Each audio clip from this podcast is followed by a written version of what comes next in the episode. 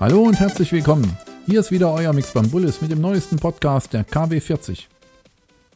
Am Montag gab Apple die Verkaufszahlen der beiden neuen iPhone 6s und 6s Plus bekannt. Bereits drei Tage nach Verkaufsstart wurden 13 Millionen Geräte der beiden Versionen verkauft, was einen neuen Rekord darstellt.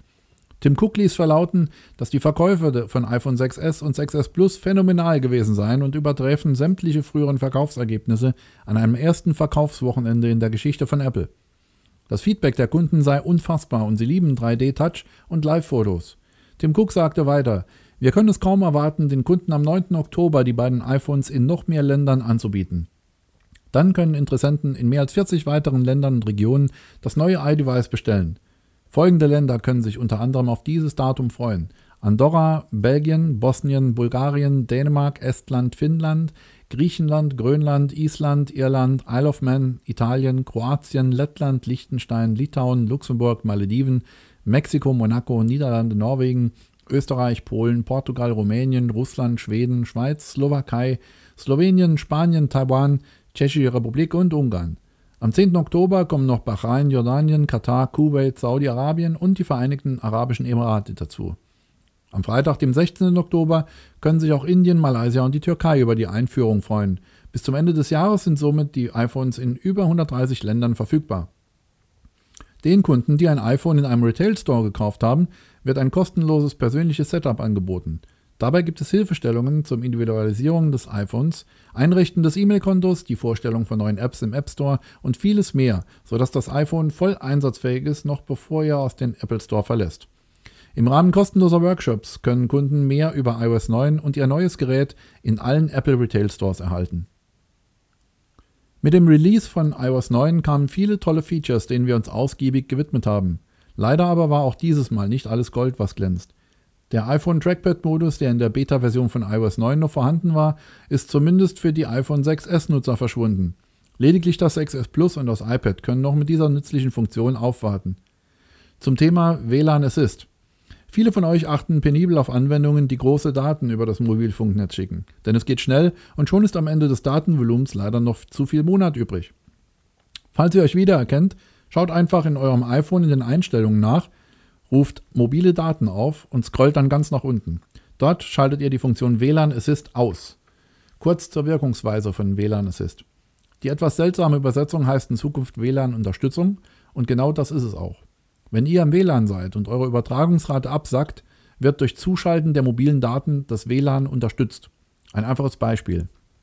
Ihr seid in eurer Wohnung und schaut YouTube-Videos an. Die Stelle in der Wohnung ist aber nicht ideal für WLAN-Empfang. Das iPhone schaltet nun ungefragt das LTE bzw. UMTS-Netz dazu, um die Full-HD-Videos schneller zu laden. Das LTE bzw. 3G-Symbol wird allerdings nicht in der Statusleiste angezeigt. Die böse Überraschung ist natürlich vorprogrammiert. Bei geringen Datenvolumen rückt die Drosselung in gefährliche Nähe. Dieses nett gemeinte Feature hat sicherlich seine Vorteile bei Verträgen mit ausreichend Datenvolumen. Aber bitte Apple, seid so gut und aktiviert diese Funktion beim nächsten Mal nicht standardmäßig. Der Dank der User ist euch dann sicherlich gewiss. Knapp zwei Wochen nach der ersten Beta von OS X 10.11 stellte Apple den Entwicklern bereits die zweite Version von OS X 10.11.1 zur Verfügung. Ihr könnt das Update im Developer Center downloaden. Teilt uns die Verbesserungen bzw. Änderungen im entsprechenden Thread unseres Forums mit. Unser Kollege Trust hat sich einem Review über das Kidigi Lightning Dock für das iPad und iPad Mini gewidmet. Ihr könnt euch den kompletten Testbericht in unseren News durchlesen und mitdiskutieren. Diese Woche war es nun soweit. Apple hat damit begonnen, OS X El Capitan als kostenloses Update für Mac-Nutzer freizugeben. OS X 10.11 verfeinert das Mac-Erlebnis mit Verbesserungen beim Fenstermanagement, integrierten Apps und Spotlight-Suche und verbessert die Performance. Das Starten und Wechseln zwischen Apps, das Öffnen von PDFs und der Zugriff auf Mail wurde verbessert und schneller gemacht. Mit El Capitan wird das meiste, was man mit einem Mac macht, noch einfacher und intelligenter. Ein verbessertes Mission Control vereinfacht alles, was es auf dem Mac geöffnet ist, anzusehen und zu sortieren.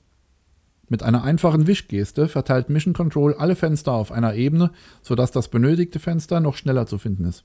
Wenn der Desktop voll wird, kann ein Fenster einfach an den oberen Rand des Bildschirms gezogen werden, um einen neuen Space zu erstellen und die Arbeit zu verteilen. Und die neue Split View Funktion füllt den kompletten Bildschirm automatisch mit zwei App-Fenstern nebeneinander, sodass mit beiden Apps ohne Ablenkung gearbeitet werden kann. Spotlight wird in El Capitan sogar noch intelligenter. Man kann Spotlight jetzt dazu verwenden, um Aktienkurse, Wetterlage, Vorhersagen, Sportergebnisse, Spielpläne, Tabellen und sogar Informationen zu einzelnen Sportlern abzurufen.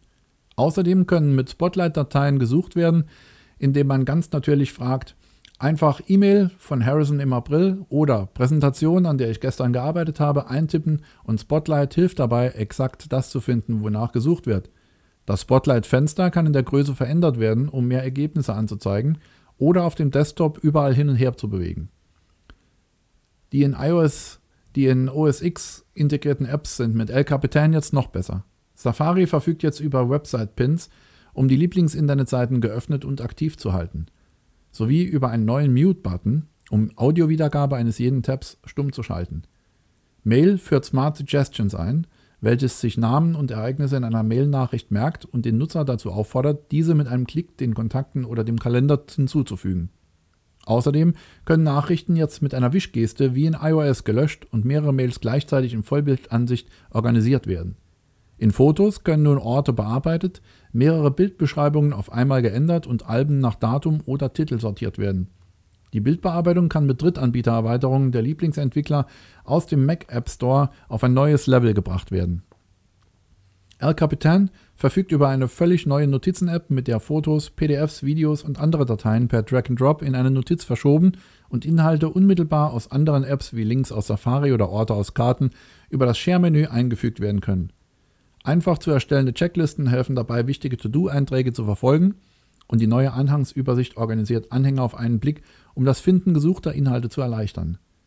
Mit iCloud bleiben Notizen synchron, sodass man Notizen auf einem Gerät erstellen und diese auf anderen Geräten bearbeiten oder Punkte abhaken kann.